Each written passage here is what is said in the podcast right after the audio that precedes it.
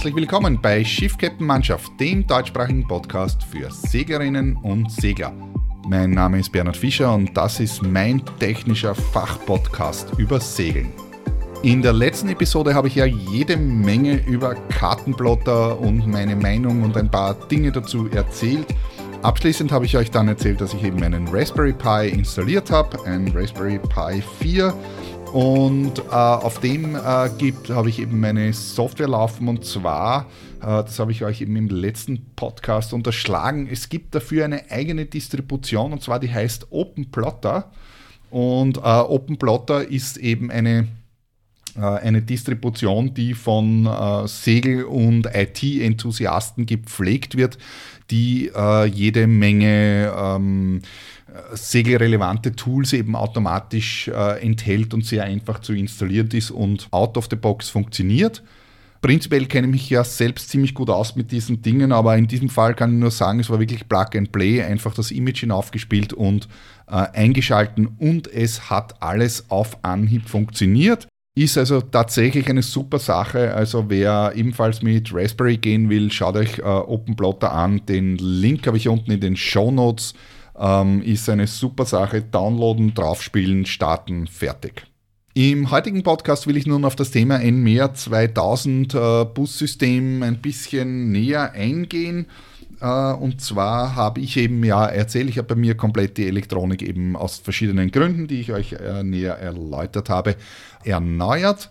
Und zu dem Zweck, äh, um das zu verstehen, möchte ich vorher ein bisschen äh, allgemein erklären, wie NMER 2000 eigentlich funktioniert. Also NMER 2000 ist äh, der moderne Schiffsbus schlechthin. NMER 0183, darüber habe ich eh in der, in der Episode von letzten Jahr schon sehr detailliert berichtet, ähm, ist zwar nach wie vor weit verbreitet, aber hat natürlich entsprechende äh, Limitationen. Es ist also nicht wirklich bidirektional, äh, man braucht jetzt nicht viel Drähte und und und. Und NMER 2000 ist einfach die moderne Variante eines, äh, eines Busses. Äh, ein Bus ist also nichts anderes als ein Netzwerk, an das man eben ähm, mehrere, ich sage mal theoretisch beliebig viele, was in der Praxis natürlich vorkommt, äh, nicht vorkommt, äh, Teilnehmer einfach anschließen kann, einen nach dem anderen. Und genauso muss man sich das auch vorstellen bei NMER 2000. Äh, das ist eben, eben ein Bussystem, sprich ein Kabelstrang. Es wird auch als Backbone bezeichnet, der eben unter Anführungszeichen durchs ganze Schiff läuft, von Anfang bis Ende. Und von diesem Kabelstrang kann man jetzt grundsätzlich mit äh, mit, mit T-Stücken im einfachsten Fall äh, sogenannte Stichleitungen abzweigen, auf die man dann die äh, einzelnen Geräte, die einzelnen NMER 2000 Geräte äh, eben ansteckt. Prinzipiell ist es relativ simpel, aber es gibt ein paar Dinge zu beachten und man sollte sich vorher überlegen, wie man das genau angeht, dass man dann nicht irgendwo in einer Sackgasse ankommt beim Verkabeln. Es gibt ja verschiedene Hersteller, die Marinegeräte herstellen und alle die Hersteller haben heute äh, NMER 2000 äh, im Einsatz. Äh, sie nennen es teilweise nur anders. Es ist dann aber doch NMER 2000. Ein Mehr ist eben ein bestimmter Standard. Äh, Details habe ich eben in dem Podcast vor einem Jahr schon drinnen. Äh, der spezifiziert, äh, wie die Kabeln ausschauen, Leitungslängen, Übertragungsgeschwindigkeiten und auch die Stecker, wie die aussehen. Es haben dann verschiedene Hersteller wie Raymarine zum Beispiel äh, oder Simrad äh, eigene, aus verschiedenen Gründen habe ich auch erläutert, verschiedene andere Stecker erfunden. Ich habe bei mir äh, mich für Raymarine entschieden und dort heißt das Ganze CDOC NG, CDOC Next Generation. Es ist aber ein NMER 2000 Netzwerk, hat aber andere Stecker. Das ist allerdings kein Problem. Zum einen kosten die Original-NMEA-Stecker in etwa dasselbe oder die Original-NMEA-Kabel kosten ungefähr dasselbe wie äh, Raymarine äh, CTOG NG-Kabel, beziehungsweise eben, wenn man von Simrad zum Beispiel äh, das Simnet hat, das kostet alles ungefähr das gleiche, sind nämlich die NMEA 2000 Kabel auch äh, anständig teuer, sage ich jetzt einmal. Und äh, das zweite ist, es gibt entsprechende Umstecker, wenn man also ein NMEA 2000 Gerät hat, was eben nicht von Raymarine ist, sondern eben einen normalen NMEA 2000 Stecker hat, dann gibt es eben einen entsprechenden Umstecker, äh, mit dem man äh, das dann auf CTOC NG verbinden kann und gibt es natürlich für alle anderen auch. BNG zum Beispiel geht native mit NMEA 2000. Äh, man kann das, die Dinge aber trotzdem grundsätzlich einmal miteinander verbinden und äh, Standardgeräte funktionieren auch alle äh, untereinander, egal ob man jetzt eben das von Raymarine oder äh, BNG hat und miteinander mixt. Ja. Äh, GPS-Daten sind GPS-Daten zum Beispiel, AES-Daten sind AES-Daten und es ist genormt und äh, die Sache passt grundsätzlich auch zusammen, solange man nicht irgendwelche Spezialfeatures von äh, irgendeinem Hersteller nutzen möchte oder nutzen muss. Ich habe mich auf jeden Fall für Raymarine entschieden. Manche werden sich fragen, ja, warum Raymarine? Ähm, also zum einen äh, kann ich euch mal sagen, ich glaube, dass die bekannten Hersteller alle relativ gut sind und ein wichtiger Punkt ist, dass man selbst damit glücklich ist. Denn auf seinem Boot hat man dann eben das entsprechende Display oder Gerät und man muss es jeden Tag bedienen und da muss man eine Freude damit haben und das muss einem sozusagen passen, äh, nachdem man äh, dann das ja hoffentlich doch viele Jahre lang haben wird. Das zweite ist, Raymarine ist äh, eine, eine sehr äh, erfahrene und lange Firma und angeblich, ob das wirklich stimmt, vermutlich einer der erfahrensten und weit verbreitetsten Hersteller. Äh, das war mein Entscheidungsgrund dann einfach, wo ich gesagt habe, ja, ich kenne die Raymarine-Geräte grundsätzlich. Äh, ich sage mal die Displays, ich weiß, wie man die bedient, wie, in, wie man in die Menüs hineinkommt und so weiter sowieso, dass sie doch auf vielen Boten auch oben sind. Und äh, es ist ein Hersteller, äh, ohne dass ich jetzt äh, hier irgendwas gesponsert bekomme, also das ist meine persönliche Meinung. Es ist ein Hersteller, der doch sehr weit verbreitet ist und sehr viel Erfahrung hat. Also unterstelle ich einmal, dass sie vermutlich auch gute Geräte eben erzeugen. Das war mein Entscheidungsgrund. Wie gesagt, aber ich glaube, dass besonders wichtig ist, wenn man nicht äh, gerade auf irgendeine No-Name-Marke jetzt, sondern wenn man eben eins von den bekannten Herstellern nimmt, dass man wahrscheinlich da überall gut beraten ist. Man muss aber persönlich einfach eine Freude mit dem Gerät haben und, und sich damit zurechtfinden, damit man sich dann eben äh, nicht täglich ärgern muss. Um also auf das Bussystem äh, zurückzukommen, äh, es ist so, dass in dem Kabel, äh, in diesem NMEA-Kabel oder CTOC-Kabel grundsätzlich äh, vier Adern drinnen sind. Äh, es wird nämlich zum einen werden über ein und dasselbe Kabel äh, die Daten transportiert und auch die Stromversorgung. Man muss also die Geräte nicht noch extra eben mit Strom versorgen, sondern das geht eben über ein und dasselbe Kabel und das ist sehr vorteilhaft, da man eben jetzt, sage ich mal, das Display mit einem Kabel einfach ansteckt und dann kommen zum einen die Daten zum Display äh, vom Bus und zum anderen wird es auch gleichzeitig mit Strom versorgt.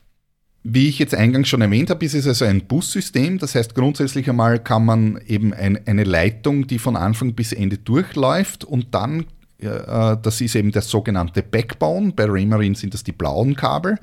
Äh, und äh, von diesem Backbone zweigt man dann mit Zwischenstücken, da gibt es eben verschiedene, da gibt es einfache T-Stücke und es gibt eben so Mehrfachverteiler und so weiter, sogenannte Stichleitungen ab. Spur Cable heißen die dann, äh, was eben auf Englisch übersetzt dann eben die Stichleitung ist. Und auf diese Stichleitungen werden die Endgeräte, eben zum Beispiel eben das Display oder eben das AES oder das GPS oder was auch immer man hat, sozusagen angesteckt.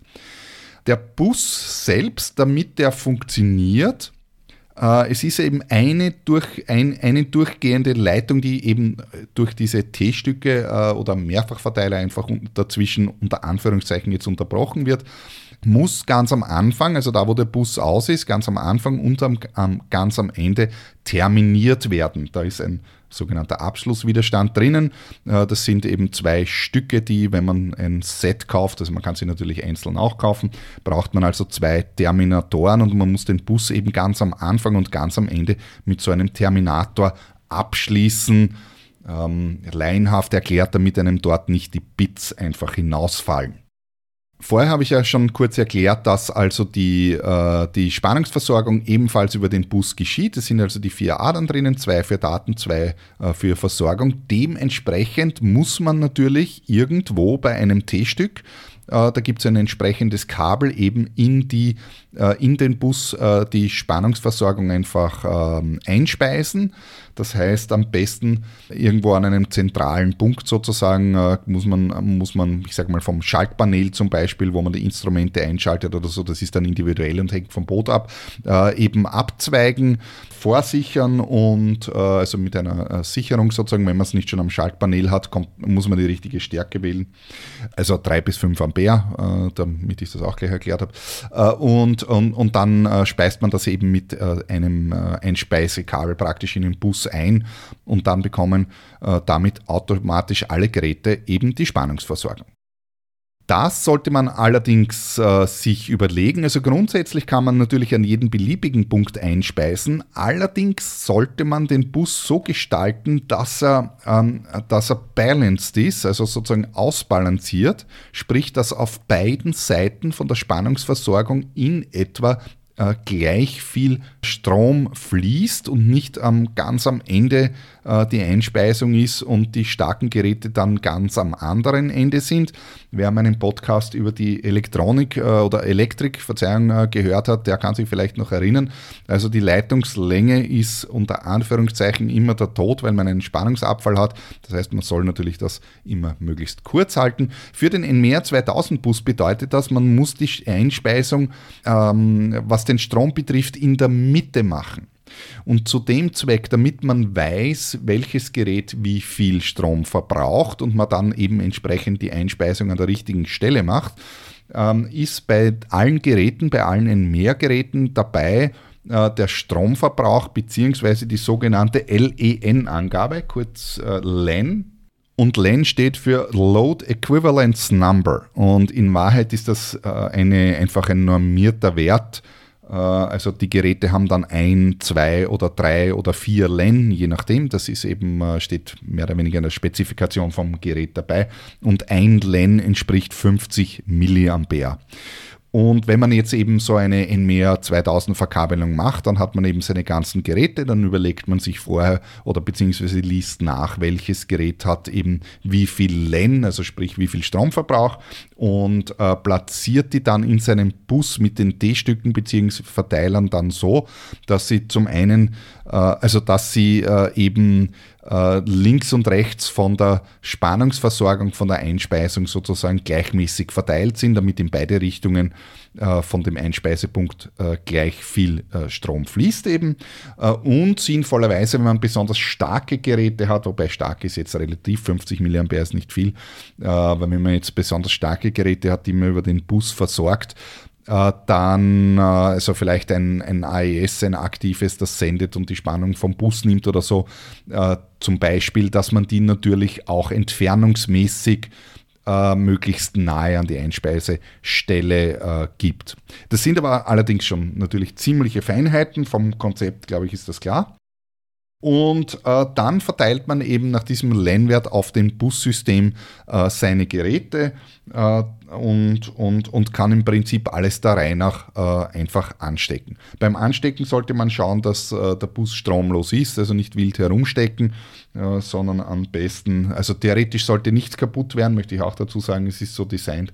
allerdings, die Geräte melden sich an, es ist ja ein digitaler Bus, ist es immer besser, den Bus auszuschalten, also alles stromlos zu machen, dann herumzustecken und dann am Schluss wieder einzuschalten.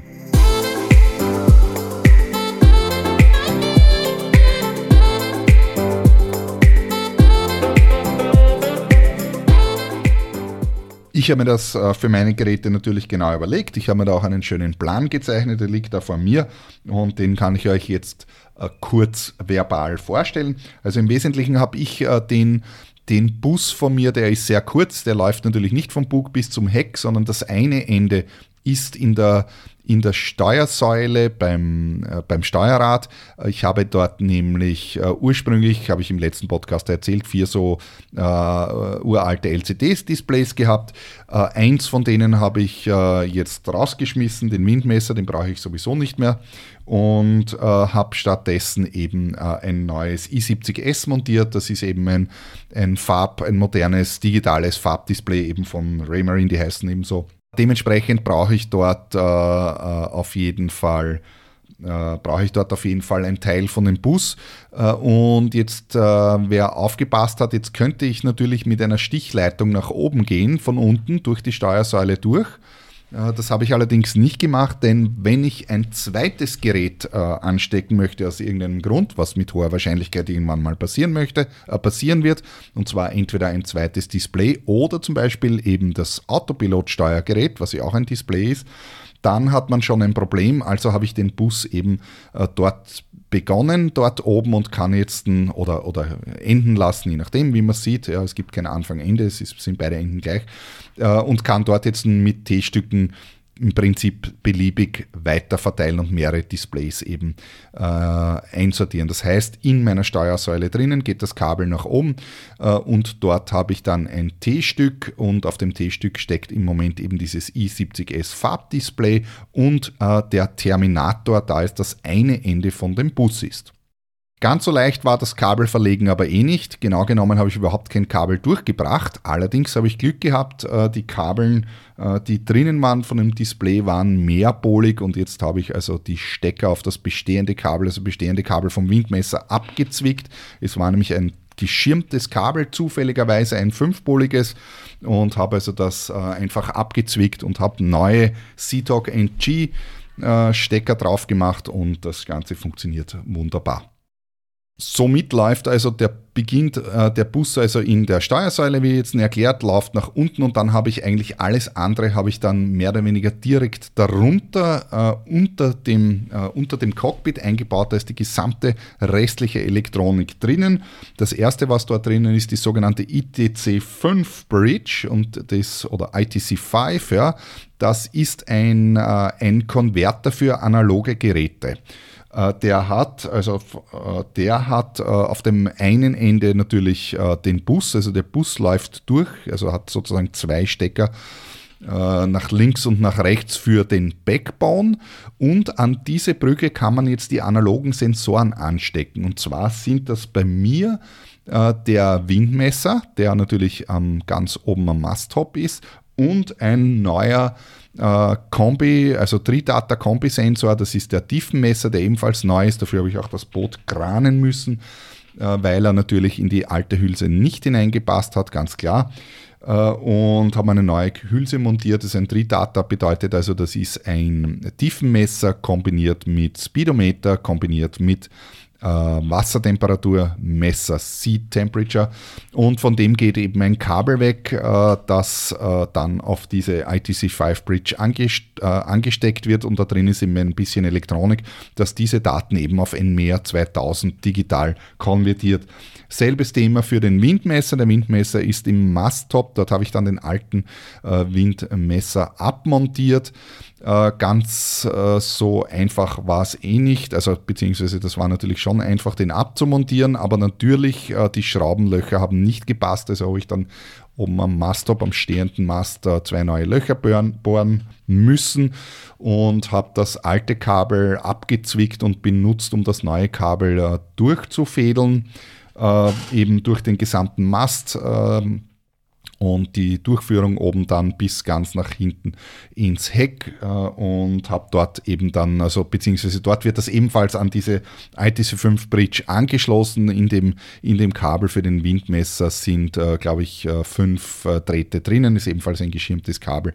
Und über das kommt eben zum einen der Impuls für die Windgeschwindigkeit und dann die Leitungen, die die die Windrichtung äh, messen. Und in der ITC5 Bridge wird eben das Ganze eben dann auch ebenfalls digitalisiert und auf NMEA 2000 geschickt. Und an diese ITC5 Bridge kann man auch noch andere Sensoren äh, anschließen. Ich weiß jetzt nicht alle auswendig, aber der, äh, ziemlich sicher bin ich, dass man den Ruderlagesensor, den ich im Moment nicht habe, äh, beziehungsweise eben nicht auf NMEA 2000, äh, den Ruderlagesensor und noch zwei, drei Sensoren kann man dort anschließen und eben diese Breach ist ein Konverter dann auf NMEA 2000. Also für, für Raymarine-Geräte eben.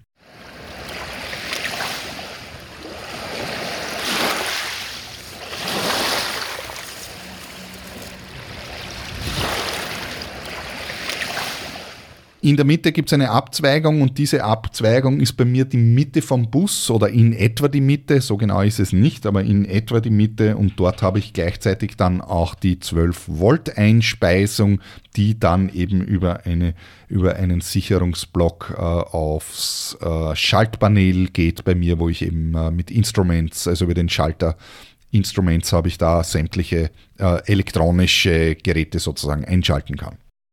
Es geht dann weiter nach Süden auf meinem Plan äh, mit einem blauen Buskabel, also einem Backbone-Kabel auf einen Verteiler, äh, und zwar ein Dreifachverteiler. Das ist also ein Verteiler, der äh, so wie drei T-Stücke ist, aber nur in einem. Das heißt, äh, der Bus läuft durch, äh, also der Backbone läuft durch und es gibt hier drei Abzweigungen gleich, also ein T-Stück praktisch mit drei Abzweigungen, so kann man sich das vorstellen.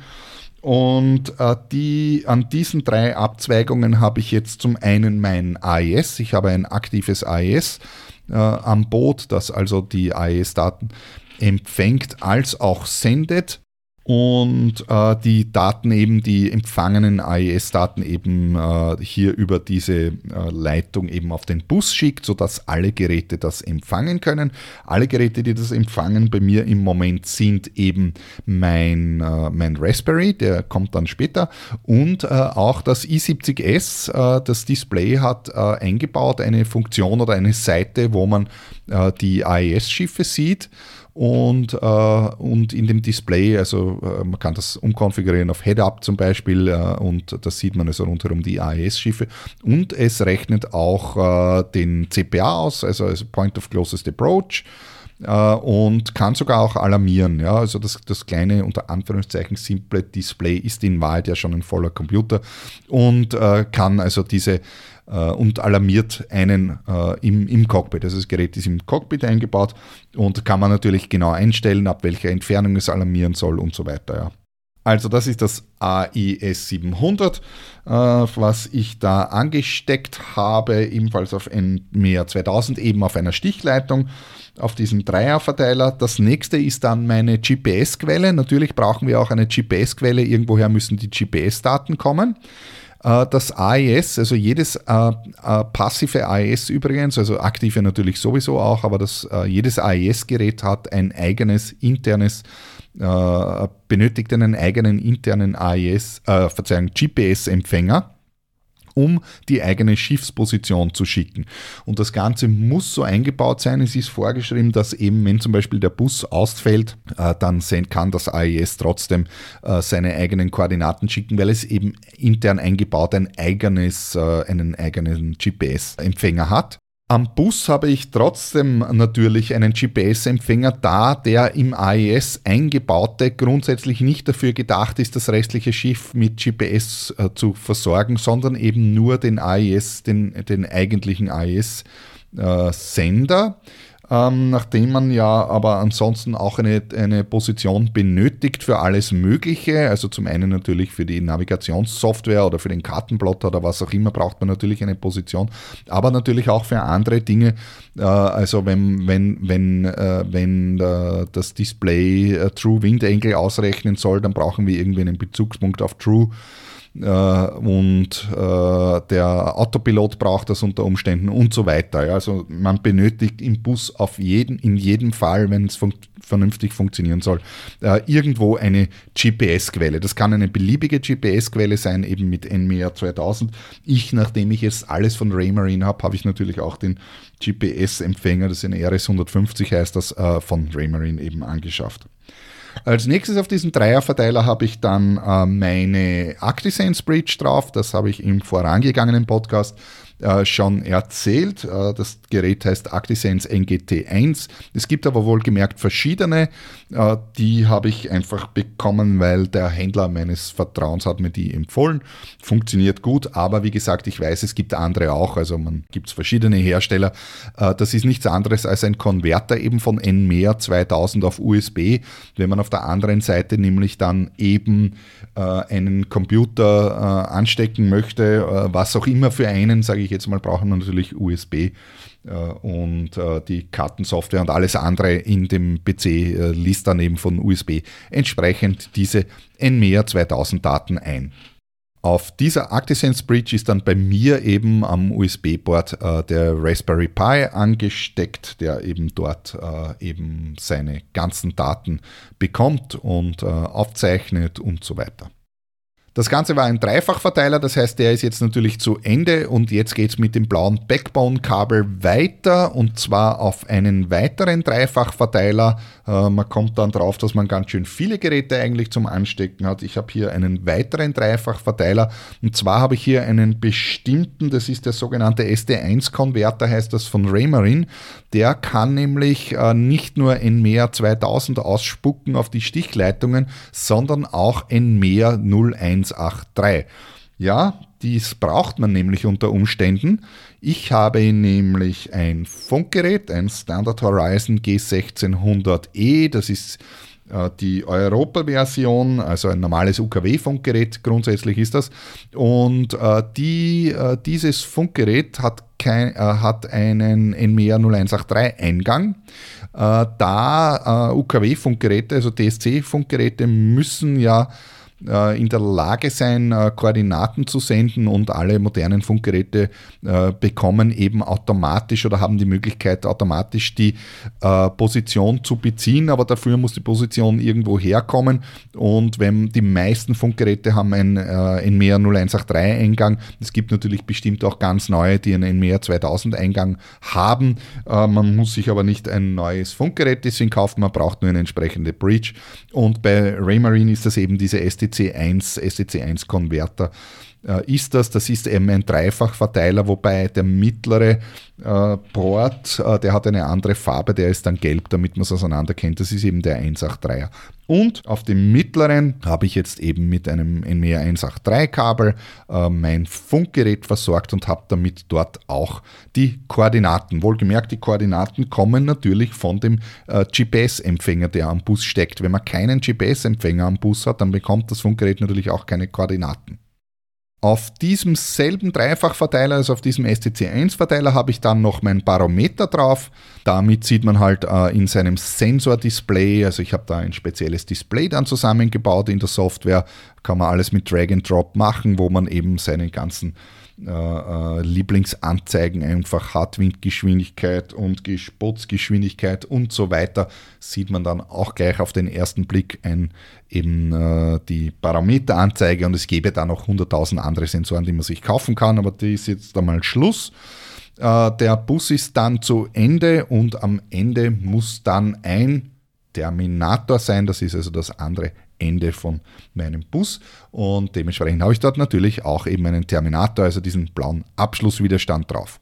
Den Abschlusswiderstand braucht man immer in einem NMR 2000 Netzwerk nebenbei bemerkt. Das ist keine Raymarine-Spezialität, das ist die Eigenheit, wie eben dieser CAN-Bus, der hier zugrunde liegt, funktioniert. Der muss eben an beiden Enden einfach abgeschlossen sein.